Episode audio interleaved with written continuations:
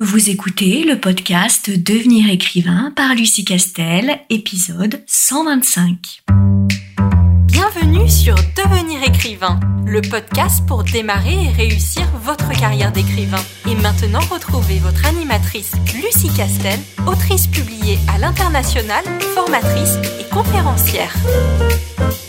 Bonjour, je suis ravie de vous retrouver pour un tout nouvel épisode. Et par où allons-nous commencer pour aborder un sujet qui me tient particulièrement à cœur. Alors, si jamais je te dis I'm dreaming of a white Christmas, just like the ones I used to know. Bon, à part le fait que tu viens de partir en courant et tu viens de découler tes écouteurs du podcast et je m'en excuse, Bref, aujourd'hui, nous allons aborder le genre merveilleux qu'est la rom-com de Noël.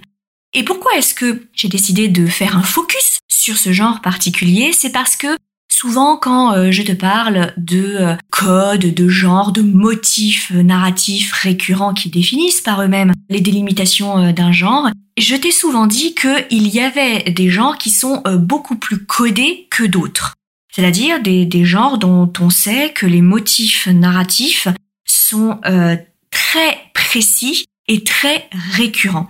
Et euh, c'est le cas notamment du polar, euh, qui a des motifs, qui possède des motifs narratifs extrêmement précis, hein, qu'il faut qu'à un moment on ait une figure qui enquête, une figure d'enquêteur privé, public, peu importe, et un déroulement d'enquête avec une résolution plus ou moins heureuse à la fin, et puis bien entendu bah, un mystère qui peut prendre l'aspect euh, d'un ou plusieurs morts, etc. Euh, et c'est le cas aussi de euh, la romance. Et la romance, là aussi au niveau des codes, c'est beaucoup plus serré, beaucoup plus précis et connu, puisque il faut une histoire d'amour au centre de la narration, avec deux personnages qui sont tous les deux faillibles et qui chacun de leur côté sont en attente de quelque chose. Et lorsqu'ils se mettent ensemble, l'histoire d'amour les transcende pour faire du couple une entité meilleure et transcendée de ce qu'ils étaient lorsqu'ils étaient séparés. Et donc là, ce sont des, genres qu'on connaît euh, depuis déjà un petit moment et qu'on étudie surtout depuis euh, un moment, avec des motifs narratifs beaucoup plus serrés que d'autres euh, genres, je pense notamment comme la fantaisie ou l'imaginaire, où là les, les, frontières sont un peu plus larges et les motifs narratifs ne sont pas aussi précis ni aussi délimités que dans ce type de genre. Et là où je veux en venir, c'est que il y a des sous-genres dans les genres qui ont un motif narratif encore plus resserré. Ce qui est complètement euh, logique parce que on définit euh, les genres littéraires par le motif narratif qui se reproduit. Euh, donc on imagine un grand genre littéraire avec des motifs narratifs très larges et si on crée des sous-genres, c'est que l'on a repéré à l'intérieur des motifs narratifs d'un grand genre des sous-motifs narratifs encore plus précis qui eux aussi se répètent pour former des sous-genres. Raison pour laquelle plus on est dans un sous-genre de niche, plus le motif narratif il est serré. Et c'est particulièrement euh, le cas du sous-genre de la rom-com de Noël ou de la comédie romantique euh, de Noël qui est donc un sous-genre de la romance. Et comme c'est un sous-genre, on imagine que son motif narratif va être encore plus précis et plus serré que la romance et c'est tout à fait le cas. Alors, pourquoi est-ce que c'est intéressant d'étudier ces, euh, ces sous-genres, même si on pourrait très bien se dire euh, oui, mais alors du coup, euh, là, si on est dans le respect des codes du genre pour respecter les envies du, lecteur, hein, qui vient chercher un sous-genre particulier parce qu'il aime les codes qui sont véhiculés par ce sous-genre, on pourrait très bien se dire que oui, ça va commencer à être un peu serré au niveau de l'imagination et des libertés qu'on peut prendre. Mais je, vais encore me répéter, mais je vais dire très simplement que le motif narratif ne fait pas un roman, pas du tout. Tout comme un cliché ne fait pas un roman. Ce qui fait un roman, c'est l'angle d'attaque. C'est le parti pris narratif de l'auteur à travers la création de ces personnages qui sont par définition uniques parce qu'il n'y a que lui qui les a créés et par la combinaison et l'interaction euh, des personnages qui, euh, elles aussi, seront euh, complètement propres à l'auteur et à sa vision du monde. Donc c'est ça qui fait que une rom-com de, de, Noël ne peut pas se comparer à une autre rom-com, quand bien même elles vont toutes les deux utiliser les mêmes motifs narratifs ou, euh, autrement euh, dit euh, par un anglicisme, les mêmes tropes. et qui sont très connus des comédies romantiques. Alors bien sûr, derrière, je vais insister sur le fait que plus on est dans un sous-genre, plus on vise la niche, plus la niche est exigeante sur les motifs narratifs qu'elle entend trouver dans ses romans. Autrement dit, le lectorat des comédies romantiques de Noël veut des comédies romantiques de Noël. Et rien que ça. Si souhaite lire autre chose, il lira autre chose mais il n'y a rien euh, qui contrarie le plus un lecteur de niche de ne pas avoir ce qu'il est venu chercher. Donc la comédie euh, romantique de Noël, et on va le voir très rapidement, contient un motif narratif et des codes et des clichés très spécifiques qu'il est nécessaire de comprendre et qu'il est nécessaire de s'approprier si on veut que notre comédie romantique de Noël fonctionne l'originalité dans la comédie romantique, elle ne peut être dans les motifs narratifs. Elle va être dans euh, le caractère euh, de la jeune fille, le caractère du jeune homme, la façon dont ils vont se rencontrer, tous les personnages secondaires, les péripéties. L'originalité du roman va se trouver là. Maintenant, si, et je pèse mes mots, euh, si tu ne respectes pas les motifs narratifs obligatoires de la comédie romantique de Noël, tu ne vendras pas tu vas te tirer une balle dans le genou. Parce qu'aucun lecteur se dira Oh là là, qu'est-ce que c'est original comme comédie romantique de Noël, dis donc, il n'y a pas de sapin de Noël, ni euh, la mythologie de Noël, j'adore. Pas du tout. Ça n'arrive jamais, ça. Ça n'arrive jamais. Dis-toi que le lectorat de niche, il n'est pas du tout ouvert sur les autres genres. Dans le mélange des genres, j'entends, parce que évidemment que le lecteur de comédie romantique de Noël lit plein d'autres romans. Il peut lire de la SF, il peut lire euh, de la fantaisie, il peut lire du polar, du thriller, mais quand il achète une comédie romantique de Noël, on ne plaisante pas avec la religion de la comédie romantique de Noël. Alors, qu'est-ce qu'on a à l'intérieur de cette comédie romantique de Noël? On est d'accord qu'à la base, il faut une romance, donc il faut une histoire d'amour. Euh, j'adorerais pouvoir te dire que euh, les euh, comédies romantiques de Noël entre un homme et un homme et une femme et une femme se vendent aussi bien que les comédies romantiques de Noël hétéro. Malheureusement, ce n'est pas le cas. Ce qui ne veut pas dire que tu ne vendras pas si tu décides de faire une comédie romantique de Noël avec deux personnages masculins ou deux personnages féminins mais je te recommande plutôt l'auto-édition ou euh, les maisons d'édition traditionnelles qui acceptent de faire ce genre de publication, du coup, mais très probablement que tu vendras un peu moins que les comédies romantiques hétérosexuelles qui restent celles qui sont le plus largement répandues à mon grand désespoir. Tu connais euh, ma position sur la question si tu me suis sur les réseaux sociaux, sur cette chaîne de podcast et sur la newsletter. Donc je ne vais pas euh, refaire l'article dessus, mais malheureusement, je suis quand même bien obligée de te parler de réalité euh, éditoriale plus que de mes convictions euh, sur la qualité de l'histoire d'amour qui doit transcender les genres, les sexes, parce que c'est l'amour et que c'est important de le voir dans toutes, toutes ses formes. Bref, petite digression à part, il te faut donc une histoire d'amour centrale entre deux personnages. Il te faut aussi une galerie de personnages secondaires très importants et pour le personnage de la jeune fille et pour le personnage du jeune homme. La qualité euh, de ces personnages secondaires qui interviennent comme une sorte de matelas autour de l'histoire d'amour pour soutenir, porter, mettre en avant, mettre en exergue euh, l'histoire d'amour et souvent aussi lui mettre un peu des bâtons dans les roues ou au contraire euh, l'aider, est extrêmement important. La fratrie des personnages secondaires autour du couple qui est en train de se former est extrêmement importante en comédie romantique de Noël.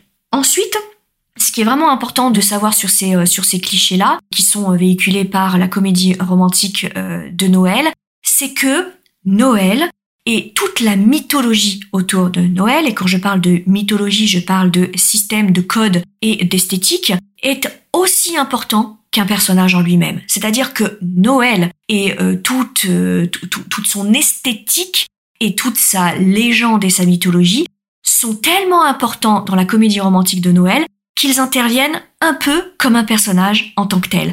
Noël et, sa légende est un personnage à part entière de la comédie romantique de Noël. Ce qui veut donc dire que tu dois mettre en avant cette mythologie. Euh, c'est-à-dire les euh, sapins, les décorations de Noël dans les villes, les flocons de neige, le paysage euh, de blizzard, l'hiver euh, magnifique, les cadeaux de Noël, la course aux cadeaux de Noël, les préparatifs autour de Noël. Voilà, Noël doit être un personnage à part entière de la comédie romantique de Noël. Et du coup, je, vais au cliché suivant et au motif narratif euh, suivant. Cela veut donc dire que ton, ton histoire doit forcément avoir lieu quelques jours avant Noël et on tolère quelques jours après Noël. C'est-à-dire que dans une comédie romantique de Noël, tu peux aller jusqu'au jour de l'an. Mais c'est tout. Avant, euh, quelques jours avant Noël, ça n'est pas une comédie romantique de Noël. Et après le jour de l'an, ce n'est plus une comédie romantique de Noël la comédie romantique de Noël, elle a une, une durée de vie extrêmement courte. Donc l'action réelle va se passer quelques jours ou quelques semaines avant Noël et elle doit se terminer au jour de l'an. Elle ne va pas plus, euh, elle ne va pas plus loin puisque la magie de Noël meurt euh, juste après hein, euh, et on a une petite tolérance, un petit seuil de tolérance jusqu'au jour de l'an, mais le gros, vraiment le gros de la de l'action doit se dérouler autour de Noël. Et Noël encore une fois, n'est pas un accessoire. C'est-à-dire que l'on va se servir de la mythologie de Noël pour faire progresser et avancer l'histoire d'amour. Noël est un personnage à part entière, donc il fait partie de ton récit. C'est la raison pour laquelle tu dois lier l'histoire d'amour à un événement ou à un contexte qui est lié à Noël. Alors, je vais te prendre des exemples qui vont te parler si tu as déjà vu des téléfilms de Noël, des films de Noël ou lu des comédies romantiques de Noël. C'est par exemple le personnage féminin et masculin qui se rencontrent à l'occasion euh, d'une émission qui porte sur les préparatifs de Noël à New York. C'est par exemple l'un des personnages qui travaille dans l'industrie de Noël, donc soit euh, les grands magasins avec euh, leurs décorations de Noël, soit une décoratrice ou décorateur d'intérieur qui travaille euh, sur Noël, soit un wedding planner ou une wedding planeuse, si jamais euh, ça se dit, euh, et qui doit travailler sur les mariages qui se déroulent à la période de, Noël, ou alors une jeune fille qui, pour les vacances de Noël, doit retourner dans sa famille qui est donc la campagne et une famille qu'elle n'a pas trop vue tout le reste de, de l'année. Bref, il faut que l'origine de la rencontre entre le personnage féminin et masculin soit révélée, soit donnée, soit portée par la période de Noël. Tu m'as donc euh, comprise. Cela veut donc dire que ton histoire d'amour d'une comédie romantique de Noël ne pourrait pas exister en dehors de la période de Noël. C'est parce que c'est Noël et sa magie que l'histoire d'amour existe et prend euh, naissance. Et du coup, cette histoire d'amour va se créer va euh, va se, se, développer, va subir des péripéties, euh, etc. Mais toujours dans le cadre euh, de Noël et de l'organisation des préparatifs de Noël. Il faut qu'il y ait une totale connexion entre Noël, la période de Noël, son esthétique, son organisation, son appréhension sociale, et le couple qui est en train de se former, l'histoire d'amour qui est en train de se former. S'il n'y a pas de connexion entre les deux, ta comédie romantique de Noël est ratée. Donc ça, c'est vraiment, vraiment essentiel de euh, le savoir. Et ensuite, euh, nous sommes en comédie romantique de Noël et pas juste en romance de Noël. La comédie romantique de Noël, c'est un vaudeville. Ça veut dire que c'est drôle. Donc il faut que tu introduises un élément d'humour. Alors soit euh, vis-à-vis des différents personnages secondaires qui sont hauts en couleur, qui sont un peu barrés, etc. Et des situations un peu ubuesques entre les personnages, des entre le couple ou avec les personnages secondaires, etc., etc. Donc ça, c'est vraiment important. Et puis, autre motif narratif, il faut que le paroxysme de l'histoire d'amour se déroule le jour de Noël. Puisque qui dit comédie romantique de Noël, dit mythologie du miracle de Noël. La fameuse trêve de Noël. Donc il faut que l'une des scènes les plus importantes de l'histoire d'amour, comme par exemple quand l'un des deux personnages avoue enfin ses sentiments à l'autre ou qu'il va la rattraper à l'aéroport alors que elle part pour Tombouctou par exemple ou dans un endroit euh, sur une autre planète où on ne fête pas euh, Noël par exemple qui serait évidemment l'enfer sur terre parce que nous sommes dans une comédie romantique de Noël évidemment donc euh, c'est là enfin, la scène la plus importante, la plus forte euh, de l'histoire d'amour euh, du couple doit se dérouler le jour de Noël. Et je dirais que le défi le plus important euh, auquel doit faire face le couple doit se dérouler la veille de Noël. C'est-à-dire que le risque le plus grand pour le couple, où on se dit oh là là, mais est-ce qu'ils vont finir ensemble, mais est-ce qu'ils vont finir par s'avouer qu'ils s'aiment, mais est-ce qu'ils vont se marier et faire plein des guirlandes de Noël, doit se dérouler généralement la veille de, de Noël. C'est souvent comme ça que ça se produit. Et c'est la raison pour laquelle euh, l'histoire ne se, poursuit pas tellement au-delà euh, du 25 décembre, euh, sauf pour faire un petit épilogue sur ce qui se passe au jour de l'an, pour être bien sûr que ça finit vraiment bien et que tout va bien et que tout est beau et que tout est rose. Donc voilà, on est sur cette architecture-là de roman et comme je viens de dire, Rose, c'est une obligation sur la comédie romantique de Noël. C'est un bonbon de Noël. C'est-à-dire que même s'il y a des obstacles à franchir, même si tu peux aborder des thèmes qui euh, euh, parfois peuvent être lourds, comme le deuil d'un parent qui est décédé, ou euh, le fait que tu as perdu un amour de jeunesse, ou que tu t'es disputé avec ta famille, ou que tu te retrouves orphelin, etc., tu peux tout à fait aborder en filigrane des thèmes qui sont un peu plus lourds, un peu plus compliqués, mais le ton doit absolument rester léger. Pour te donner une comparaison, euh, le retour de la comparaison culinaire, la comédie romantique de Noël réussie, c'est euh, le chocolat chaud qui est blindé de euh, marshmallow. C'est ça en fait, la comédie romantique de Noël. Donc si tu n'aimes pas écrire ce type d'histoire ou en lire, surtout ne t'essaye pas à ce genre-là. Parce que le lecteur, lui, qui aime la comédie romantique de Noël, il vient trouver dans ce livre un chocolat chaud blindé de marshmallow. C'est exactement ce qu'il vient chercher, c'est-à-dire qu'il va s'installer dans son canapé avec une bougie de Noël, un thé de Noël, des jolies petites lumières qui s'allument partout, et il sait qu'il va passer deux heures à rigoler et à rêver autour de Noël. C'est ça que tu vas lui donner dans la comédie romantique de Noël. Et il faut savoir d'ailleurs que euh, le lectorat des comédies romantiques de Noël est un lectorat absolument vorace. C'est-à-dire que c'est un lectorat qui, pendant cette période de l'année, qui démarre à peu près euh, courant du mois d'octobre, hein, les challenges de lecture de Noël commencent fin du mois d'octobre à peu près, vont lire énormément de romans de, euh, Noël. Pour la simple et bonne raison aussi que souvent, euh, ce lectorat est très consommateur des téléfilms de Noël, des fameux téléfilms ou films de Noël. Et ils, ils, en, ils envoient des dizaines et des dizaines et ils lisent des dizaines et des dizaines de comédies romantiques de Noël et de romances de Noël. C'est la raison pour laquelle, et là je vais parler chiffres, c'est la raison pour laquelle la comédie romantique de Noël et la romance de Noël se vendent très très très très bien. Alors ils ont une durée dite très courte, c'est-à-dire que toutes les sorties de comédies euh, romantiques de Noël et de romances de Noël euh, se font aux alentours du mois d'octobre parce qu'elles elles ne se vendent pas. Donc je m'adresse aux auto-édités, ne sortez pas une comédie romantique de Noël et une romance de Noël au mois de juillet ou au mois d'avril. Ça n'a aucun intérêt, vous allez vous tirer une balle dans le genou. Personne ne lit des comédies romantiques et des romances de Noël hors période de Noël, justement parce que ce sont des histoires saisonnières. Donc comme ce sont des histoires saisonnières, elles prennent tout leur sens et elles deviennent magiques pendant la période de Noël. Avant, elles n'ont aucun intérêt. Donc tous les romans euh, de Noël euh, sont en train de sortir et sont sortis euh, en octobre. D'ailleurs, tu peux le vérifier sur les plateformes type Amazon. Hein. Tous les romans sont en train de sortir en octobre et je dirais que les comédies romantiques de Noël et les romances de Noël cesse de se vendre, je dirais aller en tirant un peu fin du mois de janvier. Voilà, fin du mois de janvier, euh, déjà les ventes euh, s'effondrent. Par contre, même si ça paraît un laps de temps très court, je peux te garantir que ça se vend comme des petits pains. Vraiment, c'est une des meilleures ventes sur euh, sur l'année, sur ce type de, genre. évidemment, hein, il y a d'autres genres qui se vendent tout aussi bien, mais c'est autre chose. Du coup, par contre, vraiment, si tu te destines à, à écrire ce type de roman qui se vend très bien, il faut vraiment que tu aies un grand respect pour ce genre-là et que tu aies de l'amour aussi pour euh, ce genre-là parce qu'il est très codifié et que ça fait partie euh, de euh, l'esthétique de ces histoires-là et du motif narratif de ces histoires-là.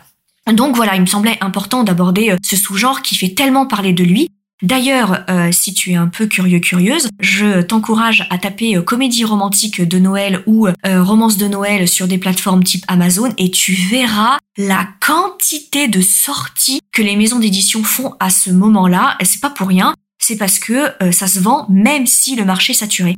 Ça continue de se vendre parce qu'on est face à un lectorat extrêmement vorace et qui lit énormément. Donc si tu veux te faire une petite idée, eh bien justement, euh, moi je suis euh, vraiment une grande grande amatrice de comédies romantiques euh, de Noël, que ce soit d'ailleurs en film, en série, en téléfilm ou en roman, j'en dévore des mais je pense que mon record, j'ai peut-être dû voir une trentaine de films de Noël et je les démarre à cette période-là courant du mois d'octobre. Je commence euh, à, peu près quand euh, les chaînes comme Netflix ou les autres chaînes annoncent le coup d'envoi euh, des comédies romantiques de Noël, c'est-à-dire tu comptes mi-octobre. Voilà, c'est une bonne date et je ne m'arrête pas avant le jour de l'an. Donc ça fait beaucoup de livres de Noël et de, comédies romantiques de Noël à la télévision ou au cinéma. Et c'est un genre que j'adore, c'est une niche que j'adore. Je, vraiment, je, j'aime d'amour les polars gore, les thrillers, j'adore écrire ces histoires mais j'adore aussi écrire sur la magie de Noël. Donc si jamais ça, te dit de me découvrir sur une comédie romantique de Noël et de vérifier les, motifs narratifs que je mets à l'intérieur, c'est toujours intéressant pour t'y faire. Sache que euh, cette année encore, je sors une comédie romantique de Noël qui s'appelle Comment bien rater son mariage à Noël et euh, c'est sorti aux éditions Charleston.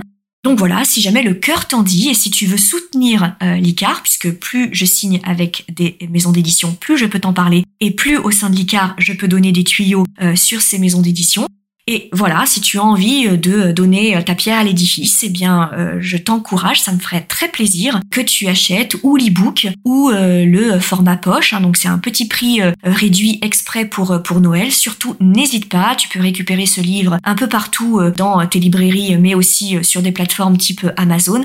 N'hésite pas, ça me fera vraiment plaisir et surtout, j'aimerais avoir ton retour. Donc, ce livre en question, c'est Comment bien rater son mariage à Noël? Euh, mon nom de euh, Lucie Castel. Voilà ce que je voulais te dire et je pourrais en dire tellement plus sur les comédies romantiques de Noël, tellement j'aime ça. Je ne te ferai pas l'affront de me remettre à chanter une chanson de Noël comme par exemple Dit Snow, euh, qui me plaît aussi parce que oui, je ne t'ai pas parlé de mes playlists qui font à peu près 4 heures d'affilée sur des musiques de Noël interprétées par Dean Martin et par mon chanteur préféré Frank Sinatra mais je pourrais aussi euh, t'en parler. Je vais m'arrêter là et je te dis à très très vite pour un autre sujet de podcast. Si tu veux écrire un roman qui aura les qualités recherchées par les éditeurs et par les lecteurs, tu dois rejoindre Devenir écrivain projet best-seller. C'est la formation à distance la plus complète et la plus personnalisée pour t'aider à aller au bout de ton projet de roman. Rejoins sans plus tarder mon équipe de professionnels du monde du livre et moi-même sur licar.fr L-I-C-A-R-E-S.fr. Beaucoup de nos anciens élèves sont en train de réaliser leur rêve de professionnalisation et de publication. Il n'y a aucune raison pour que ça ne t'arrive pas à toi.